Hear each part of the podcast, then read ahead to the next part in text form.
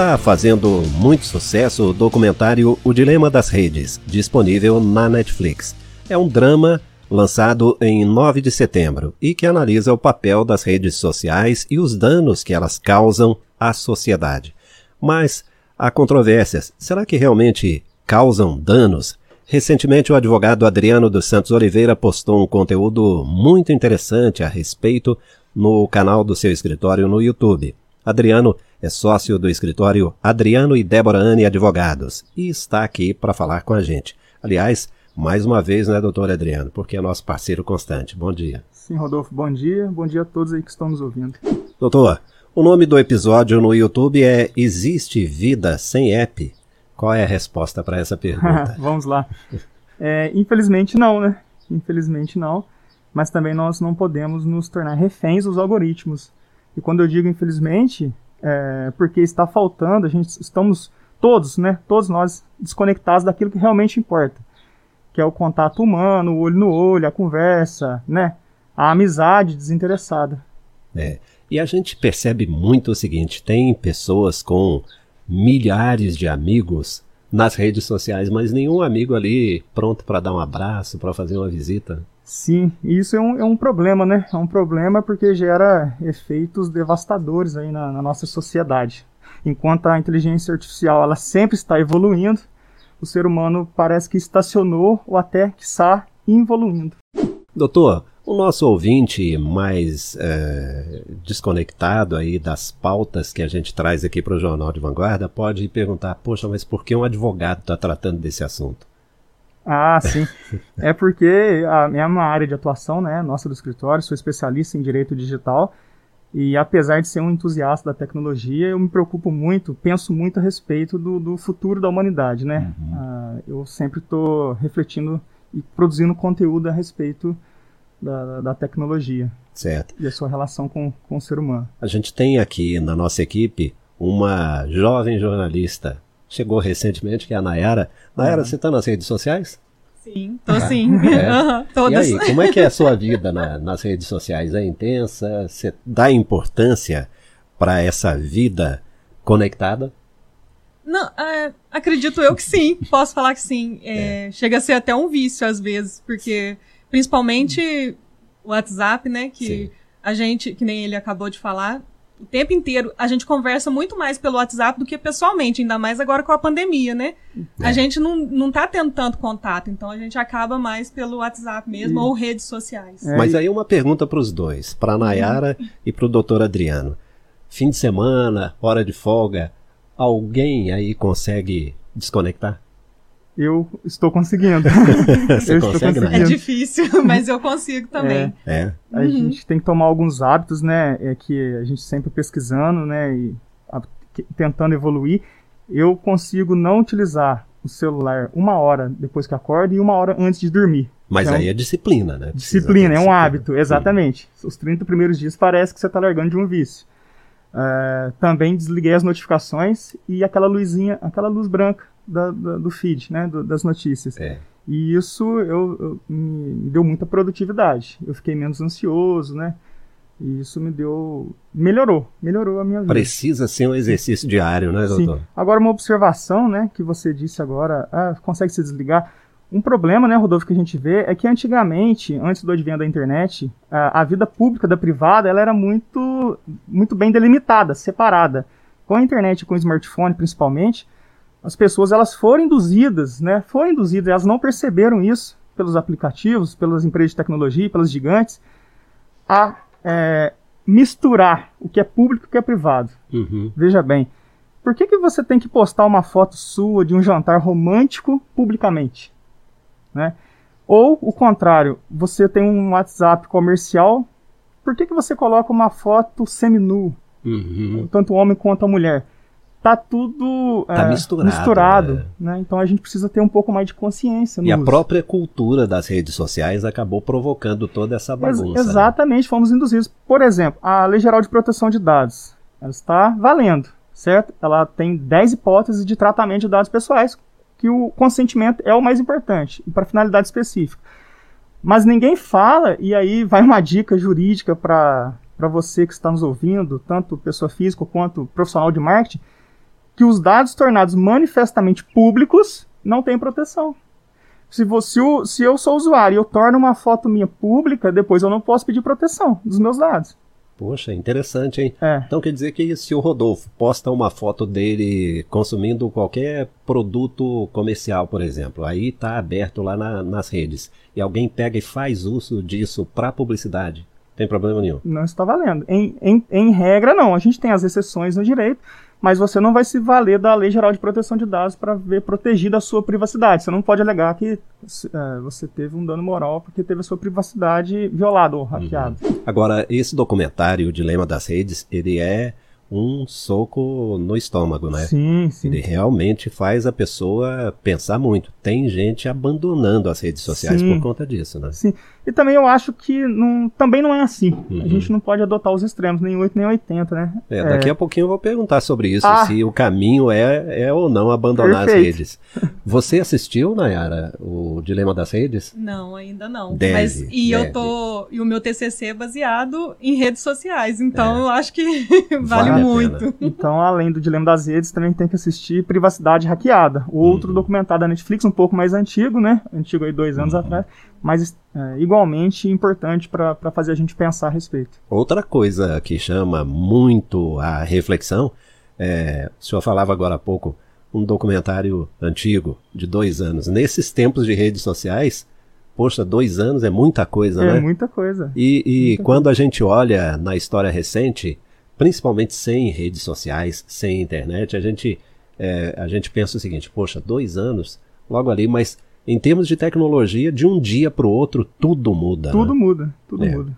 Bom, doutor Adriano, outra questão que eu trouxe para a gente conversar aqui, até eu convidei o nosso parceiro do Conexão Vanguarda, que é o Denis Augusto. O Denis mantém o podcast Sala da Discórdia e o canal no YouTube O Analisador. Então eu convidei o Denis para fazer um comentário, fazer uma pergunta para esse nosso bate-papo aqui. Perfeito. Aqui é o Denis, que está todas as quintas-feiras com vocês, indicando filmes e séries aqui. Nós vamos falar de Dilema das Redes breve lá e aproveitar que o espaço da discussão aqui com o Adriano, eu gostaria de fazer uma pergunta, pois a gente está vivendo um momento onde tem que competir com informações verdadeiras e falsas nas, nas mídias sociais e acaba que isso deixa a gente meio que vendido, tendo que ter, entre aspas, mais trabalho do que o normal para consumir informação de verdade. É, eu vejo alguns casos, até, por exemplo, informações sobre coronavírus. Tem lá uma notazinha embaixo da notícia falando, informação foi verificada, tudo mais tal assim. É, seria possível implementar isso para os outros tipos de notícia? Tipo, um sinalzinho verde, isso aqui é conteúdo confiável, isso aqui é um conteúdo duvidoso, é, carece de verificação, ou isso acaba cerceando a liberdade de expressão? E aí, doutor? Bom, em primeiro lugar, mandar um abraço pro Denis, né? Uma pessoa excepcional, excelente. Inclusive gravou um podcast, um episódio de podcast do escritório. Um abraço, Denis.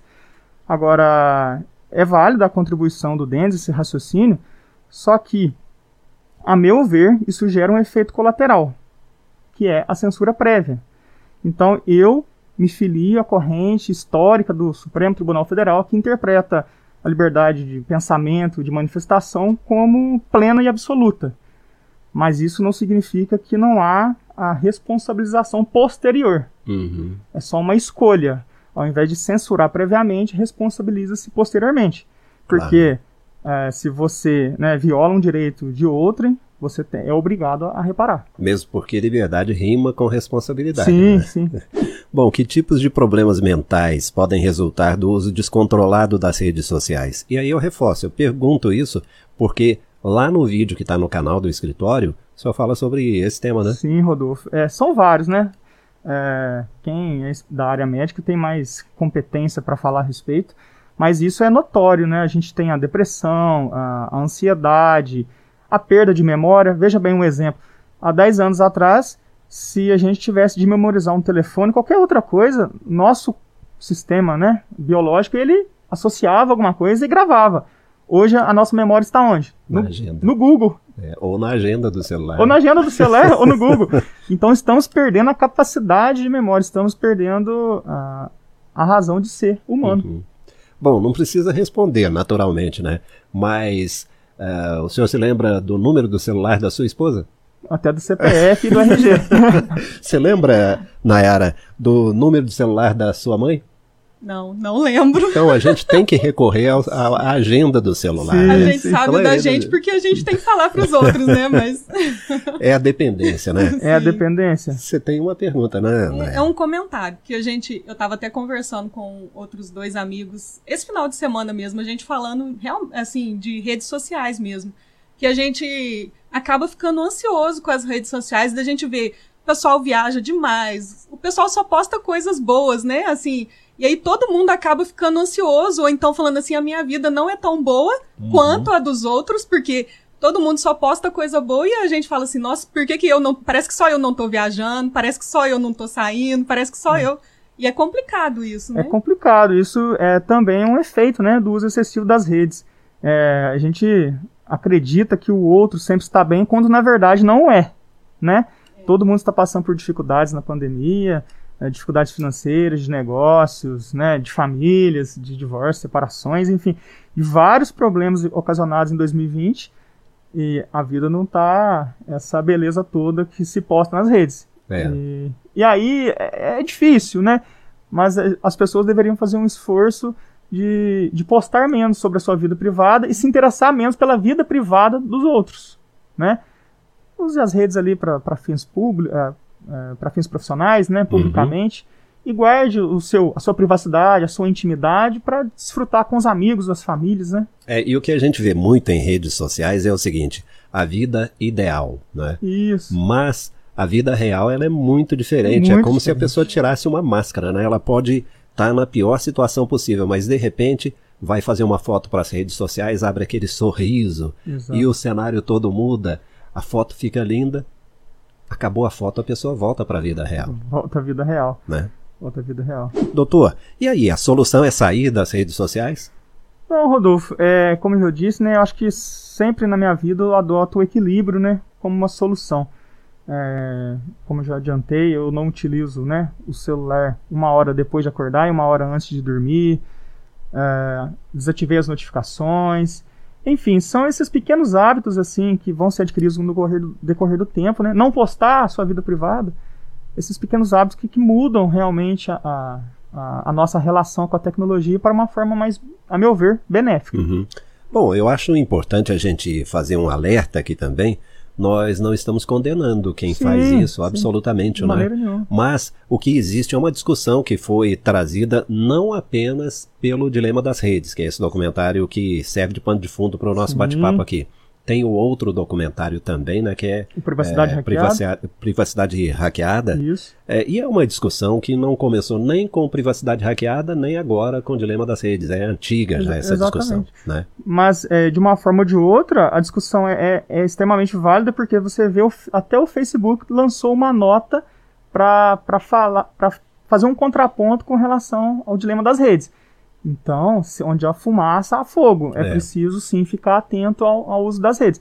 Porque é, muito em breve, né? Muito em breve, a inteligência artificial ela vai invadir a nossa privacidade. Aquele cantinho assim que só que nós não dividimos com ninguém. É o seu ponto de segurança. ponto de segurança, né? Aquilo que você, aqui, os seus pecados mais íntimos, vamos Uhum. dizer assim. É para onde a pessoa corre quando a situação aperta. Aperta. Aí E- ela já não vai ter para que- onde correr, que né? violar a sua, a sua intimidade. E Uhum. aí, né? O seu, o seu íntimo. Aí vai ficar complicado. Existe uma campanha, ela saiu do ar faz pouco tempo, mas foi muito forte, que era o movimento Desconecte-se. Né? Uhum. Ele foi, inclusive, encabeçado por gigantes da, da tecnologia, Google, Facebook, depois sumiu essa campanha. Né? Mas ela pregava o quê? Em determinados momentos do dia, desligue tudo, desconecte-se, vá abraçar alguém, vá brincar numa praça, vá passear com seus filhos. Essa campanha sumiu. Agora, recentemente, eu assisti uma entrevista do chefão do Google na América Latina e na entrevista ele declarou o seguinte: olha, na minha casa eu não deixo ninguém usar os celulares conectados depois de determinado horário e no fim de semana. É, um- é uma forma de, de utilizar bem as redes. Posso, tem- a gente tem tempo para Claro, dar um exemplo claro. pessoal de Sim. como a- os aplicativos nos influenciam? É, eu tenho um inglês básico, basicão, e eu precisava avançar um pouco mais. Então, a falta de tempo me fez procurar um aplicativo. Olha para você na internet. Achei, recomendo muito, né? Vou fazer um pouquinho de jabá aqui, o Idiomus, muito uhum. interessante. Então, é, eu tava lá, né, aprendendo inglês, e eles mandam e-mails semanalmente, semanalmente. E eu tava acompanhando, até que ele me falou o seguinte, você quer uma imersão, você quer aprender mais inglês? Então, é, entra lá no grupo, no nosso grupo do Telegram. Uhum. Eu nunca tinha utilizado o Telegram, fui instalei.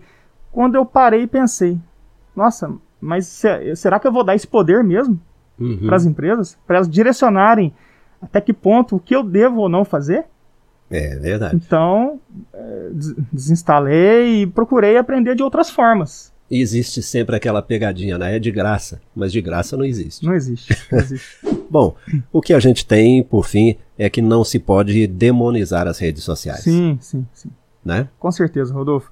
A gente está fazendo essa, essa reflexão assim, essa, essa, esse bate-papo, é só mesmo para fazer um contraponto, né? Para as pessoas terem consciência, consciência do uso das redes. Perfeito.